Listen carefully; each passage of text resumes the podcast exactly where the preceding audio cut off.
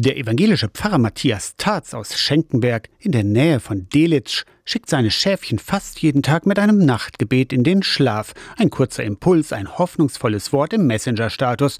Begonnen hat er damit während der Corona-Einschränkungen. Und das ist dermaßen angewachsen, dass erstens die Reaktionen freundlich waren, die Menschen gesagt haben, ich soll damit auch nicht aufhören, also mache ich das auch weiter. Und daraus hat sich entwickelt, dass ich im Grunde genommen alle Konzertankündigungen, auch allen Kartenverkauf zu Konzerten, alle Gemeindeankündigungen, das läuft alles über WhatsApp und über den Status. Infos gibt's auch analog im gedruckten Gemeindebrief oder im Schau Baukasten vor der Kirche. Die meisten Leute aber haben ein Smartphone und bekommen die Infos auf diesem Weg schnell und brandaktuell. Immerhin 27 Dörfer mit 16 Kirchengebäuden gehören zum Pfarrbereich von Matthias Tatz. Das ist Information, das ist auch ein Stückchen Mission, das ist ein Stückchen auch für manchen Aha-Erlebnis. Gucke mal an, was in meiner Kirche stattfindet, selbst wenn ich da nicht hingehe.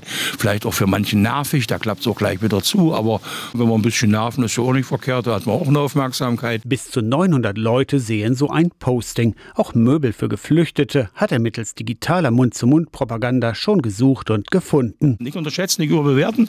Deswegen kommt man nicht vor lauter äh, schreckt viele Taufanmeldungen oder so.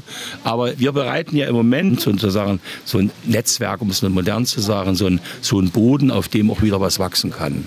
Und das wächst auch wieder. Bei Pfarrer Matthias Tatz im nordsächsischen Schenkenberg bei Delitzsch. Aus der Kirchenredaktion Torsten Kessler, Radio SAW.